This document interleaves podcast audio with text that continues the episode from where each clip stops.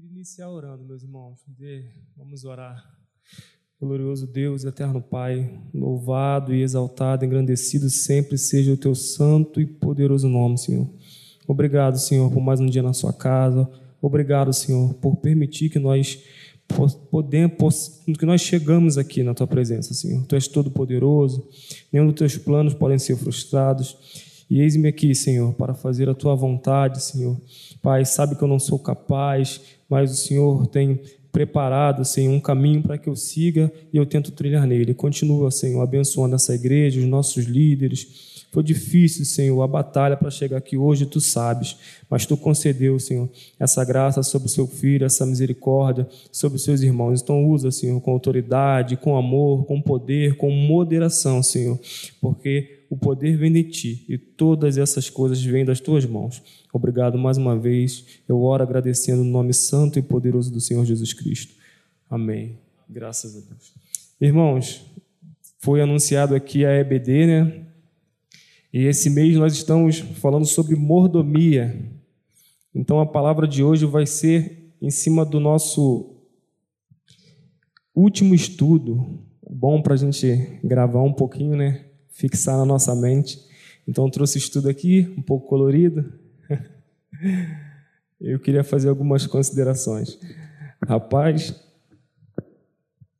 só quando a gente se propõe a fazer alguma coisa que a gente vê a dificuldade, né? Eu louvo a Deus pela vida dos nossos líderes, nossos pastores, que se propõem sempre a, a pregar aqui e que Deus continue derramando graça sobre a vida de vocês. E eu digo isso para que a gente também para chamar a atenção da igreja, para que a gente possa valorizar a nossa igreja local, os nossos pastores locais, os nossos pastores local e o empenho que eles têm, né? Que a gente possa valorizar isso e valorizar a palavra que vem de Deus. E é, o estudo é a mordomia do tempo e das obras de misericórdia. Não sei se vai dar tempo de falar das obras, mas eu vou iniciar com o tempo e eu queria deixar duas palavras-chave, que é a mordomia e outra palavra-chave é o tempo.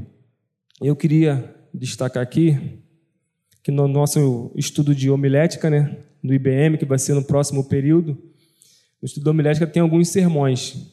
Tem o sermão textual, que a gente explana aquele texto, tem o sermão expositivo, que lê uma perícope maior, expõe aquele texto para a igreja, e tem o, a pregação temática. A minha proposta, não sei se vou conseguir passar para os irmãos, mas é trazer uma, uma pregação temática hoje em cima do tema do tempo. E eu queria explicar isso porque se eu abrir um texto e não voltar nele, já está explicado para a igreja que é uma pregação temática, eu vou é, fixar em cima disso.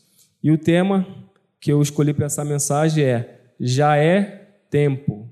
Já é tempo. E eu queria convidar os irmãos para abrir em Hebreus, no capítulo 3, quero ler o verso 12 e 13. Hebreus 3, 12 e 13. Amém? Diz assim a palavra de Deus: Vede, irmãos, que nunca haja em qualquer de vós um coração mau e infiel para se apartar do Deus vivo. Antes, exortai-vos uns aos outros todos os dias, durante o tempo que se chama durante o tempo que se chama para que nenhum de vós se endureça pelo engano do pecado. Soberano Deus, eterno Pai, mais uma vez, Senhor, te peço graça e misericórdia, Senhor. Abençoa, Senhor, todos aqui com, com recebendo a tua palavra e através de mim também falando, Senhor, porque a tua palavra foi lida e ela nunca volta vazia. Assim eu entrego, Senhor, esse discurso em tuas mãos. Cuida de tudo, Senhor, para honra e glória e louvor do teu nome. Amém. Então, o que é o tempo, meus irmãos? No estudo tem algumas explicações eu queria ler com a igreja. O tempo é uma série ininterrupta e eterna de instantes Fácil, né? Vou facilitar um pouco. É uma medida arbitrária da duração das coisas. Acho que eu compliquei mais, né? Mas vai ficar, vai ficar fácil de entender. Calma aí. é uma época determinada, é a duração dos fatos, é o que determina os momentos, é períodos, épocas, horas, dias, semanas, séculos. Tudo isso faz parte do tempo. Na Bíblia, na palavra de Deus como nós conhecemos, o tempo foi criado por Deus. Ele formou com um propósito. O Senhor é dono do tempo. Ele tem o tempo em suas mãos. Ele colocou a sua criação que ele fez aqui na terra para estabelecer períodos, momentos, épocas, tempos, como já foi explicado.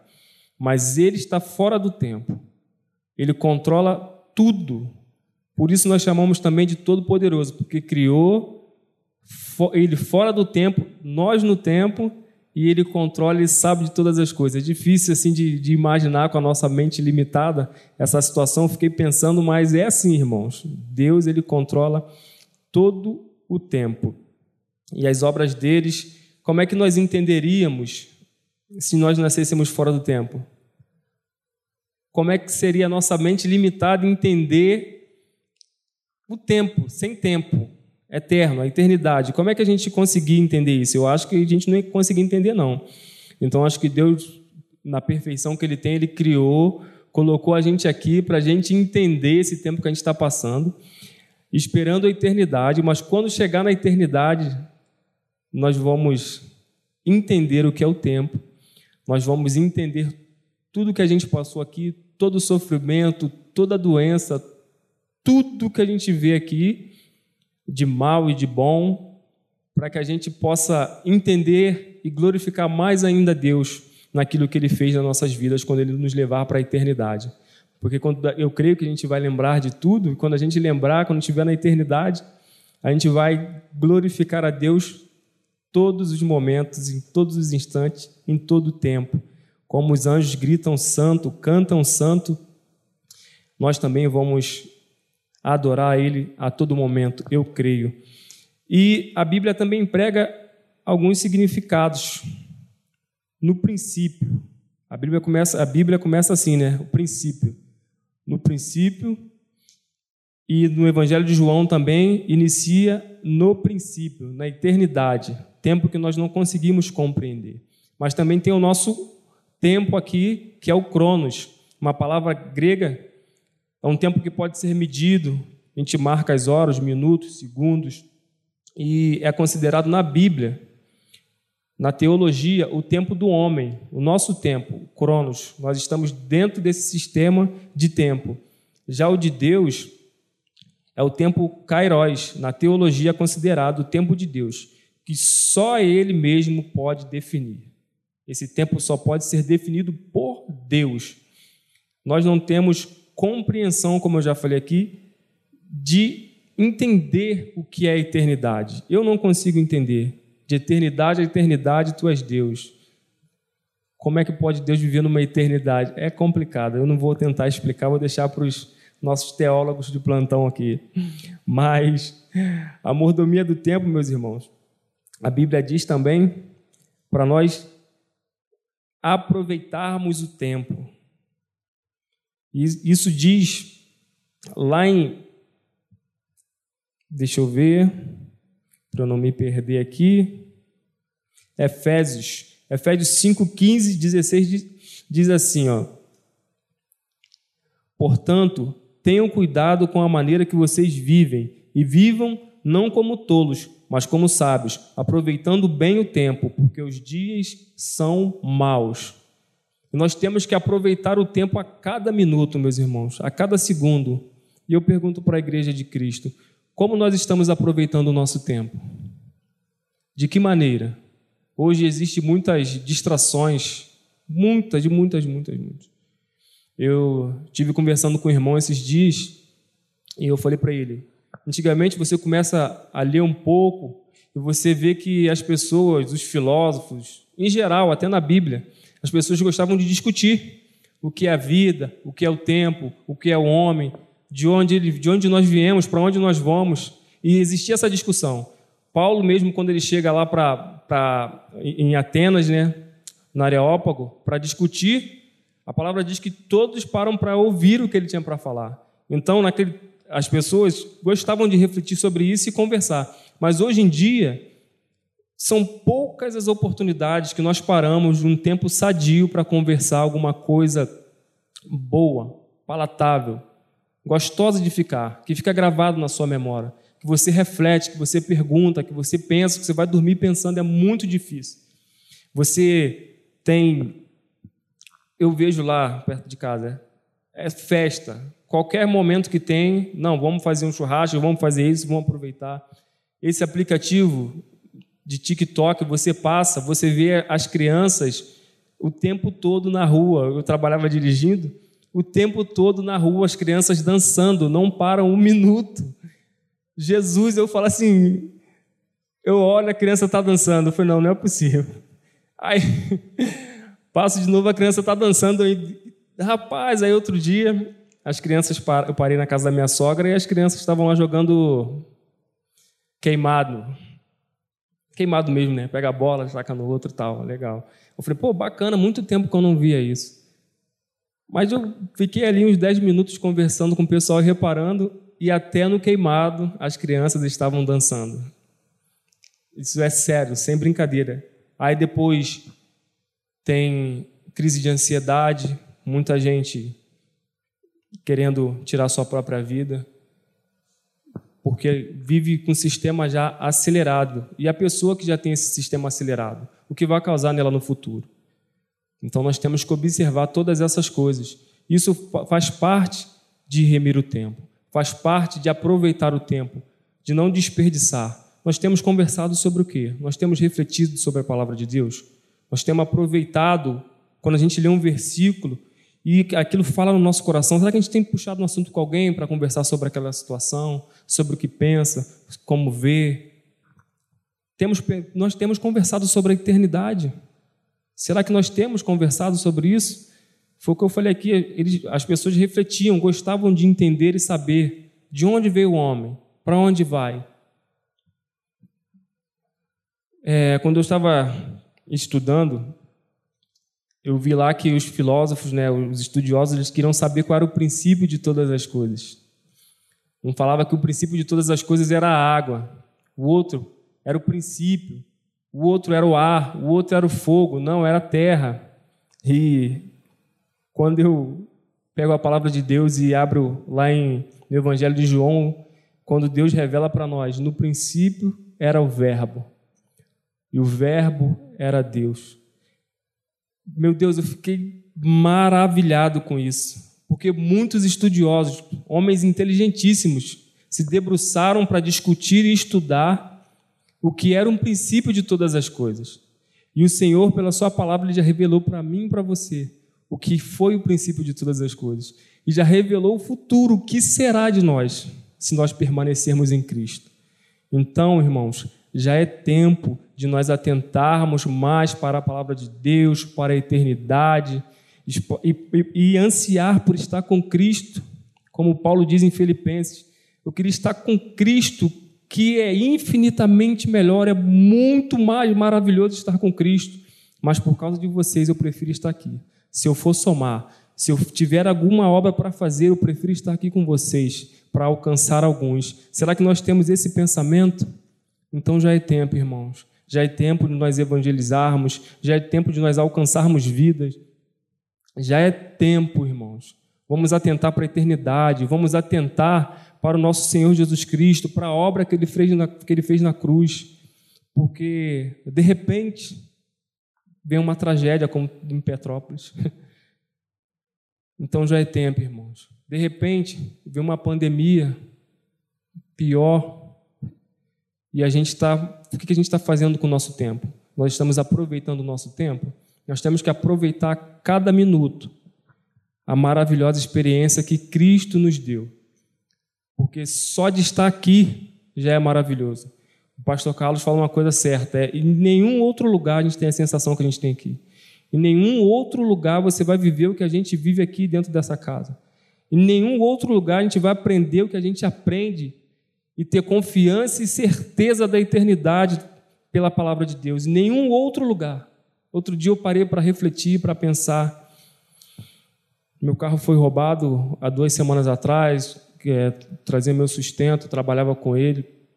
E aí fiquei alguns dias em casa. Eu parei para pensar na violência e colegas de trabalho que morreram, não tinham nada para oferecer e foram assassinados e tanta coisa, tanta coisa, tanta maldade, tanta coisa. E eu falei: só em Cristo nós temos esperança. Só em Jesus Cristo nós temos esse prazer de desfrutar da Sua palavra, de louvores, de glorificar, de estar aos teus pés, de estar na Tua presença. Só em Jesus Cristo nós podemos ter essa sensação e essa paz que excede todo, todo entendimento e essa tranquilidade. Só aqui, meus irmãos, nenhum outro lugar, só na presença do Senhor, que nós podemos aproveitar esse tempo. Mas não é só isso. Não é só isso. Não é só aqui no templo. Porque a Deus nós temos que louvar em espírito e em verdade 24 horas, independente do que a gente faça, no nosso trabalho, na nossa faculdade, na escola, em todo lugar. O tempo é de Deus, lembra? O tempo é de Deus, Ele criou, está em Suas mãos. Ele deu para nós administrarmos, é uma mordomia. Então nós temos que administrar bem. Se o tempo é de Deus, nós não podemos gastar à toa pensando que fosse nosso. Temos que gastar pensando sempre em Deus. Então, aqui diz como aproveitar o nosso tempo. O tempo para Deus, já falei, 24 horas, nós temos três cultos. É, alguns anseiam por estar aqui, não podem. Eu já vi, agora tenho que citar nossa irmã Alverita, o último culto que ela veio aqui, o culto de ceia. Na hora que ela pisou lá no átrio da casa do Senhor, quando ela passou aquele portão, ela chorou de alegria por estar na casa do Senhor. Ela chorou por tomar uma ceia na casa do Senhor. E eu vi o esforço que ela vinha comigo, eu vi o esforço que ela fazia para estar na casa do Senhor. Ela queria estar todo domingo. Todo domingo de ceia ela combinava comigo: ah, vou fechar com você o mês. A gente vai vir todo domingo. Falei, tá bom, meu irmão, todo domingo eu passo lá e pego a senhora, oito e meia, vamos fechar o mês. Mas ela não conseguia por causa das suas enfermidades. Então, o culto de si, ela se esforçava muito para estar aqui. Então, tem gente na situação dela, não sei se só na Maranata de São João, mas na face da terra, de que quer estar na casa de Deus, que quer estar na presença, mas não conseguem por enfermidade, por perseguição, como André orou aqui, Afeganistão e tantos outros lugares que eles têm que estar escondidos. Mas nós temos essa oportunidade. Então, irmão, já é tempo de buscar mais. É consagração, tem consagração. O culto são três, mas tem consagração, tem o IBM, tem tantas outras atividades para a gente encher o nosso tempo para glorificar o nome de Deus, que nós temos que buscar isso. Mas também tem um tempo para você mesmo. Eu citei o TikTok aqui, mas nós, enquanto seres mortais limitados, nós precisamos de consumir alguma cultura inútil de vez em quando. Nós temos necessidade disso, nós precisamos, e é bom. Com limite, com tempo, com equilíbrio, com moderação. Nós gostamos de jogar um futebol. Falaram que o André não joga nada, mas ele fala que joga. É quando para ele o, o Miguelzinho Miguelzinho fica se lamentando que quebrou a perna, que jogava muito. A gente gosta de bater esse papo à toa. E é bom, diz aqui. A gente pode gastar um tempo com isso também. É proveitoso para nós, para a nossa saúde emocional, até para a nossa saúde espiritual, porque se nós adoecermos e ficarmos enfermos, isso afeta nosso espírito, a nossa alma. Então nós temos que aproveitar um tempo com a gente. Consumir um filme, consumir qualquer coisa, isso não é pecado. Só que nós temos que ter equilíbrio. Outra parte também é que nós temos que aproveitar o tempo com a nossa família. Isso é muito importante de nós salientarmos aqui. Eu amo estar na casa de Deus, eu amo estar na igreja, eu amo fazer a obra de Deus. Desde quando eu fui comecei a ser convidado para estar visitando casa de recuperação, alguns lugares, eu sempre gostei de estar presente. Mas a minha esposa trabalha quase todo domingo do mês, folga um domingo ou dois. Mas quando ela está de folga, se tiver alguma atividade, eu não vou, porque eu tenho que aproveitar esse tempo com ela. Imagina, estou na igreja direto, domingo que ela está de folga, se eu for para algum lugar, vou para a casa de recuperação. Aí eu fico, fico enrolado em casa, né? Então nós temos que saber aproveitar o tempo com a nossa família, com, nossa, com nossos filhos, nossos respectivos filhos. Então diga, irmãos, já é tempo, já é tempo de aproveitar, tempo de pensar na eternidade, tempo de pensar em estar aos pés de Cristo. Já é tempo, irmãos, de nós estarmos. A palavra de Deus diz em 1 Pedro 4,17 que já é tempo que comece o julgamento pela casa de Deus.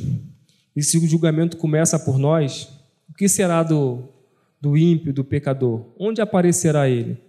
Se o justo apenas se salva, onde ele aparecerá? Onde estará ele? E isso cabe a nós fazer quando tivermos oportunidade. Pregar para o ímpio, para aquele que não conhece, porque um dia nós fomos ímpios. Um dia eu fui ímpio.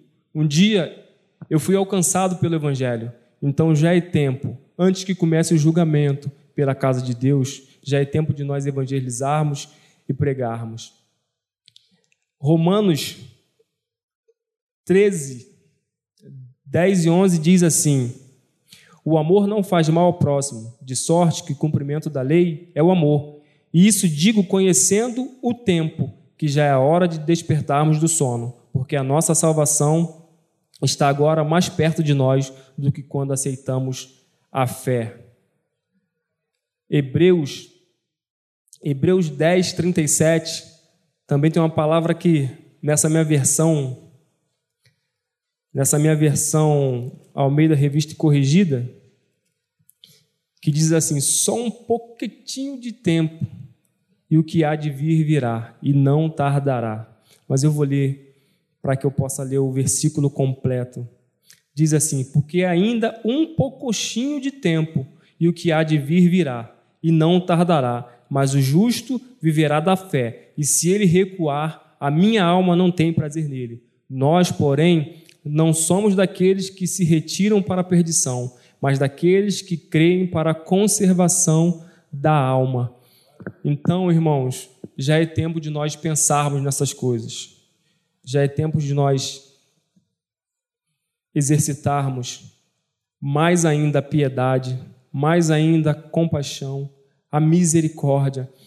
A segunda parte desse estudo aqui diz sobre obras de misericórdia. Então, só vou fazer um, uma citação rápida de Tiago, de uma situação que eu vivi. Tiago 2. Ele diz que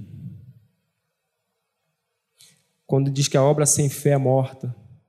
Ele diz: se um irmão ou irmã estiverem com falta de roupa ou necessitando de alimento diário, e vier você e você fala: não, pode ir, vá em paz, se esquente, se alimente, e você não der nada para ele, a sua, a sua obra é morta. O que, que você ajudou? Nada. Eu levo, e uma, uma experiência que eu tive, eu levei isso para o âmbito espiritual. Uma vez eu, depois que eu me converti, eu estava muito aflito, muita tribulação, acontecendo muita coisa na minha vida. Eu fui procurar uma pessoa e essa pessoa não me atendeu, não conversou comigo. Então, irmãos, depois eu fiquei até sabendo que tinha alguns problemas. Não foi nem culpa da pessoa mesmo dessa pessoa que me atendeu, mas se alguém chegar a você com necessidades espirituais se alguém chegar querendo receber uma oração, se alguém chegar querendo receber uma palavra, se alguém chegar querendo fazer uma leitura simples da Bíblia, forneça esse alimento espiritual, irmãos. Não só o alimento físico, mas o espiritual. Tiago aqui diz para dar o físico e acho que isso é comum entre nós, né? Se a pessoa chega com alguma dificuldade, você vai doar um alimento, ainda que tenha um pouquinho, você vai saciar a fome a sede daquela pessoa mas espiritual também, irmãos. Se alguém chegar querendo uma oração, dá uma atenção, para um pouquinho, cinco minutinhos, dez, vê o que ela quer. Marca, cumpra, vá, visite. Dê esse alimento espiritual porque as pessoas estão necessitando dessas obras de misericórdia, de piedade, dos filhos de Deus que somos nós. Então, em nome de Jesus Cristo, que nós possamos atentar para esse tempo que nós estamos passando, esse tempo presente, porque já é tempo de, dos filhos de Deus se revelarem e nós necessitamos da graça de Deus para cumprir todas essas coisas. Assim eu agradeço e deixo essa palavra no nome santo e poderoso do Senhor Jesus Cristo, irmãos.